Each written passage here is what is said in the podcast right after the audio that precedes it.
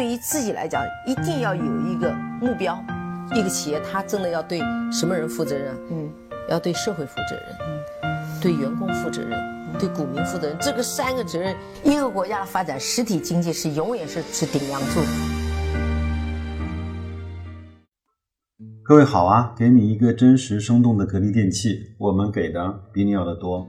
前一段时间，有一位叫孤独的星星林的朋友在喜马拉雅的后台给我留言，他说。呃，你好，白老师，我突然想到一个问题，我们都在讨论格力的多元化，那么我在想啊，什么叫多元化？是在同一个产业链上吃到了上下游等周边产业算多元化吗？还是说横跨一个与主业没有任何关系的模式才叫多元化呢？当时呢，我给他的回复是说，你这个问题非常好，值得用一期节目来去跟大家去讨论。那我今天呢就。呃，稍微粗浅的从我的认识来跟大家讲一下我所理解的多元化。那首先来看多元化的定义啊，多元化呢在百度百科里面的定义呢是说，多元化战略是指企业为了更好的占领市场和开拓新的市场，或者是避免单一的事业风险而选择性的进入新的事业领域的战略。我相信这个定义已经非常明确了嘛，就是为了更多的占领市场和开拓新的市场，或者是为了避免。单一的事业风险而选择性的进入新的事业领域的战略，那我相信这两条其实格力它都有所去顾忌，对吧？呃，就是它也是希望能够去除了空调之外，也去拿掉一些小家电、厨电的一些市场，呃，或者是避免它由于空调过于单一，占它。总的百分之八九十的这样的一个品类，如果出现了一些黑天鹅，出现了一些下滑，那它会有风险，它就选择进入了一些新的事业领域的战略。好，OK，这就是一个。多元化战略一个总体的说明，我们再来看一看它的定义啊。企业呢分两两种多元化，第一种呢叫产品的多元化，是指企业新生产的产品跨越了并不一定相关的多种行业。比如说，我们都非常熟悉的一个衬衫品牌叫雅戈尔，对不对？我们都知道它是一个全世界产衬衣最多的一个品牌或者是厂商吧。但是如果你翻阅它的年报的话，你会发现它还有房地产，它还有一些纺。纺织业，它还有一些投资的部门，它还有甚至是它进入了发电的领域，那所以说它的横向跨越就是比较大的。那生产呢多为系列化的产品，那然后呢，所谓市场多元化呢，是指企业在多个市场，包括国内市场和国际区域市场，甚至是全球市场去运作。那我们都知道，可口可乐一定是一个在全球化市场。多元化的运作的一个品牌，包括麦当劳、肯德基，对吧？它一定要在呃各个当地去适应当地的风土人情，适应当地的政策法规，甚至是适应当地的饮食习惯。比如说，肯德基在中国就推出了豆浆、油条、米饭，是吗？在它在印度就一定不能够推出有任何的牛肉汉堡，在伊斯兰国家就一定不能够推出任何的猪肉汉堡，不胜枚举吧？大概就是这样的一个情况啊。那还有呢，就叫。呃投，投资区域的多元化是指企业的投资不仅集中在一个区域，甚至分散在多个区域，甚至是世界各国。还有呢，就是资本的多元化，是指企业资本的来源构成的多种形式，包括有形资本和无形资本，比如说证券、股票、知识产权、商标和企业声誉。但是我们一般意义上所讨论的多元化，都是指生产产品上面的多元化。OK，那我们来去看一看，它有一个定义啊，就是说，对一个企业来说，多元化战略的界定呢，必须是企业它的主营产品是低于整个销售额的百分之七十，才能够叫产品上的多元化。那如果按照这个来看的话，其实现在格力还不符合这样的一个标准。我们如果从二零一八年的半年报。呃，里面的数据来体现，那格力在空调上面的营收是占了它整个上半年营收总营收的百分之八十三。那我相信整个年报出来之后，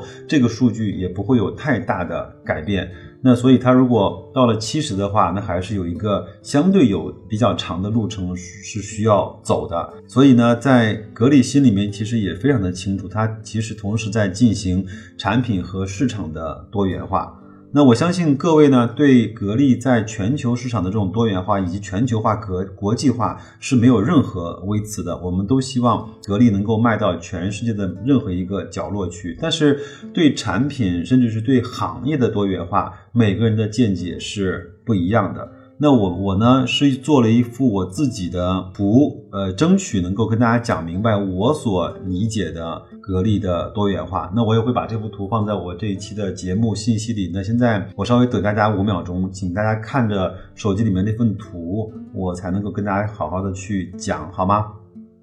那我们来看一看这幅图，是我自己做的比较简陋啊。那我觉得它分成两个部分，一个是格力呢。通过它常年积累的在空调上面的核心竞争力、跟核心的专利和技术的储备，以及生产制造，以及对上下游的谈判、议价和掌控和协调的能力，而延伸出来的一个纵向的，呃，在空调领域纵向的一个多元化的延伸，就是右边这一半部分。比如说，我们都知道，最早它叫海力的时候呢，是只产。家用空调的，那后来改到格力之后呢，它慢慢的会从家用空调。有一部分的产品线就是延伸到了商用空调，其实它真正的发力也就是在最近的五年之内。我们看到格力的家用空调的呃商用空调的发力，中央空调的发力还是相对是比较猛的。这是第一个，它的家用空调的第一个外延就是它的商用空调。第二个外延呢，就是它的制冷的设备，就是说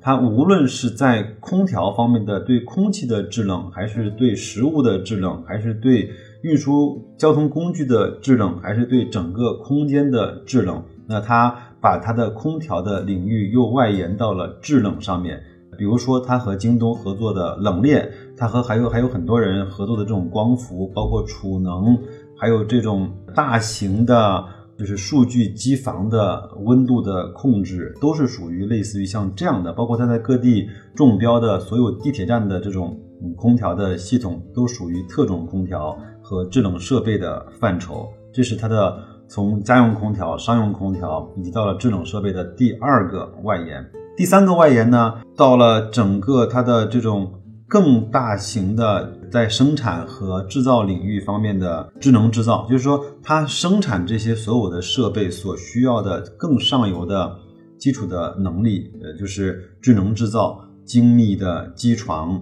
然后机器人。模具、电器等等，就是它在空调上面所有生产空调所具备的能力跟核心的储备，它其实也把它发展成一个它自己可以向对外输出、可以去供应的这样的一个核心的能力。这就是我觉得它在空调制冷方面，包括再往上就是生产制造方面，它所纵向发展的一条路线。那然后呢，我们会看到一个红色的箭头，它指着。家用空调转化为了生活电器，或者说它家用空调之外的一个生活电器，包括有冰箱、洗衣机、厨电、小家电，甚至是手机、空气净化器、净水，呃，包括抽湿机这些所有的东西，我们把它叫做生活电器。包括它从去年收购合肥的金鸿，包括把大松重新打造成一个相对不错的一个家用电器的品牌。嗯，包括它也在电风扇、包括洗衣机方面发了很大的力度在网上的销售。这这样来看，它也希望能够生活电器能够成为它另就是家用空调、空调领域之外的另外一条能够给它增收、创造收益的这样的一个腿，对吧？这就是一个横向的扩展类别式的多元化。OK，那再来往下看，无论是它的空调还是它的生活电器。它都在不遗余力的去做整个全球化的拓展。当然，它现在走的相对比较好的是全球化空调的拓展。我们有一期节目是扒了一扒它整个在全球的十一个生产基地啊，那那国外应该是有两到三个，呃，巴西啊这些地方都有，对吧？那我觉得像这些方面，它一定会。把它的生活电器装到它的全球化的生产基地里面去，里面去。另外呢，还有一个，还有两个蓝色的箭头，就是它从家用空调一直到了商用空调，到了智能制造这样的一个维度来看，它整个的生产和制造的工艺上升以后呢，它这些会反哺到它的生活电器、冰洗、厨电、家电、手机等等这些方面的制造，它会给他的生活电器一个更好的制造空间，一个更好的品质的呈现。那另外呢，它整个那智能制造也会对它整个全球化有更好的帮助和反哺。那我觉得。在最近我观察的五年，甚至在未来的三五年之内，那我觉得格力大大概率就是以这样的一个方式在进行着它呃所谓的呃多元化呃的发展。那另外呢，另外一块储能，包括银龙的收购失败呢，我没有办法把整个银龙那块整个装进来。那我觉得装的话，可能也会装在特种空调这样的一个方向，包括整个的汽车空调啊、房车空调啊。呃，大概是这样的一个呃链路吧。我也希望通过这幅图的讲解，嗯，我们我我能够稍微清楚的梳理一下大家每天在讨论的比较激烈的所谓的多元化，好吗？我觉得整个如果从这个路径来看的话，格力的多元化是相对比较靠谱的，好不好？那今天也是为了回复这位朋友的提问，那专门做了一期这样的节目，也希望能够抛砖引玉吧，能够。嗯，请各位也可以在后台告诉我你对格力多元化的认识。我们先去定性，然后再去定量。那马上三月份、三三四月份，整个格力的年报发完之后，我们就可以看到它整个在二零一八年是不是按照这样的路径再去进行它多元化的这种推广和呃延展，好不好？那就这样，祝各位投资愉快，再见。